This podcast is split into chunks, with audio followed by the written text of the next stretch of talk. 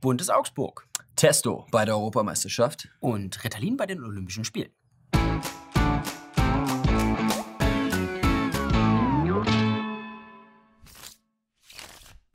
Nächstes Jahr stehen zwei sportliche Großereignisse an. Zum einen die Fußball-Europameisterschaft und zum anderen die Olympischen Spiele. Austragungsort der Olympischen Spiele wird die japanische Hauptstadt Tokio sein. Wir freuen uns auf die besten Sportler, neue Rekorde und natürlich auch auf neue Skandale. Klar, denn ein Skandal macht ja jetzt bereits schon Schlagzeilen. Die Welt-Anti-Doping-Agentur, kurz WADA, sperrt das Land Russland für die nächsten vier Jahre. Und zwar für die Olympischen Spiele und für die Fußball-Weltmeisterschaften gleich mit. Der Vorwurf Staatsdoping.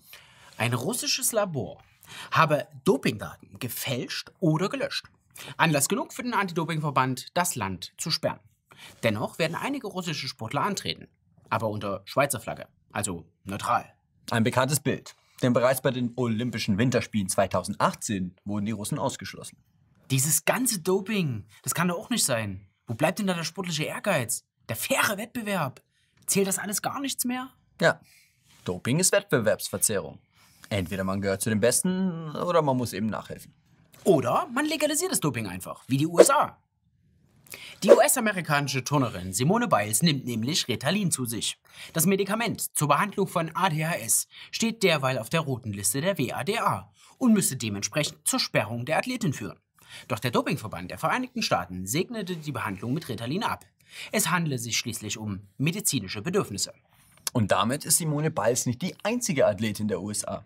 Mehreren Medaillengewinnern konnten verbotene Stoffe nachgewiesen werden.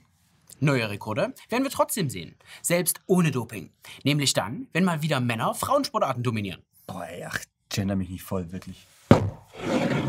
Darauf ein Bier aus dem Zapfhuhn.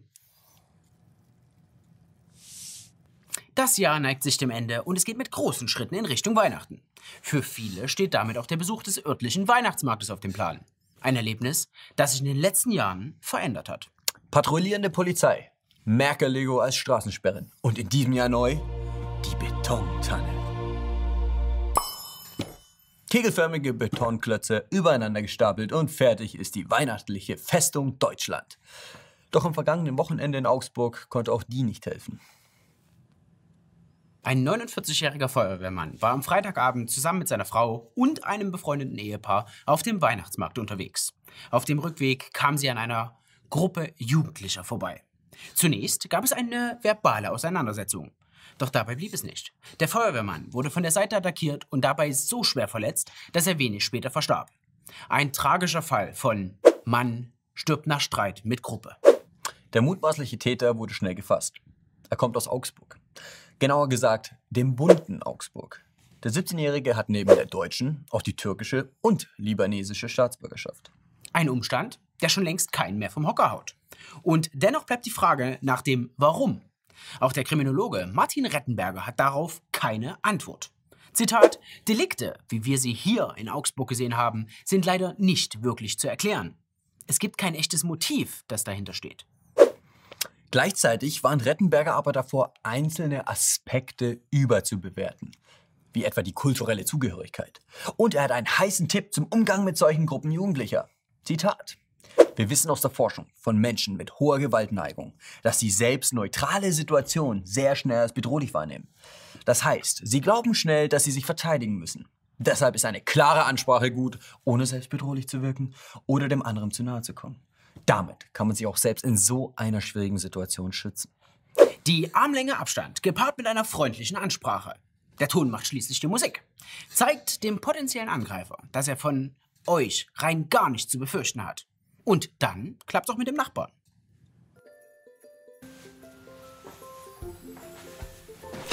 Oh! Was, Alter, was bedrohst du mich, Mann? Was greifst du meine Sippe an? Von mir geht keine Gefahr aus. Beruhige dich. Ganz ruhig. Alter, was ruhig, Mann. Glühwein, Haram, Alter, ich stech dich ab. Ganz ruhig, von mir geht keine Gefahr aus. Ey, ey, danke, Verzeihung, ey, ich hab die Weihnachtstasse gesehen und dachte Waffe und hier dachte, der nächste Kreuzzug bricht aus.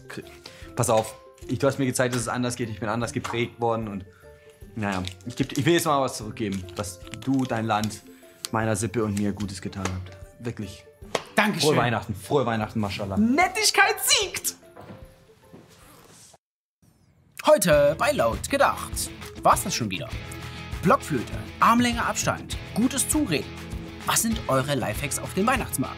Schreibt's in die Kommentare. Ansonsten liken, teilen, abonnieren und vor allen Dingen, wenn ihr weitere Lifehacks nicht verpassen wollt, müsst ihr jeden Donnerstag einschalten. Und damit ihr das auch wiederum nicht verpasst, müsst ihr abonnieren und, warum, und, und die Glocke abonnieren. Das ist ganz kompliziert, aber kriegt ihr hin. Nächste Woche haben wir die letzte Folge dieses Jahres. Da wird es bestimmt was Spezielles geben. Oder auch was Normales. Machen wir uns noch unsere Gedanken. Bis dahin, ganz wichtig, guck bei Patreon vorbei. Patreon. Frohe Adventszeit von Patreon. Schick den Weihnachtsmann zu Patreon. Vielen, vielen Dank an all die Leute, die uns jetzt schon unterstützen. So eine Sendung dauert zwar nur, Sechs Minuten, zwei Sekunden. aber die Erschaffung dauert einige Tage mit vielen, vielen Leuten. Wenn euch die Sendung gefallen hat, könnt ihr unsere Arbeit natürlich auch gern supporten. Nutzt dazu gern Patreon oder Überweisung! die Links dazu findet ihr in der Beschreibung.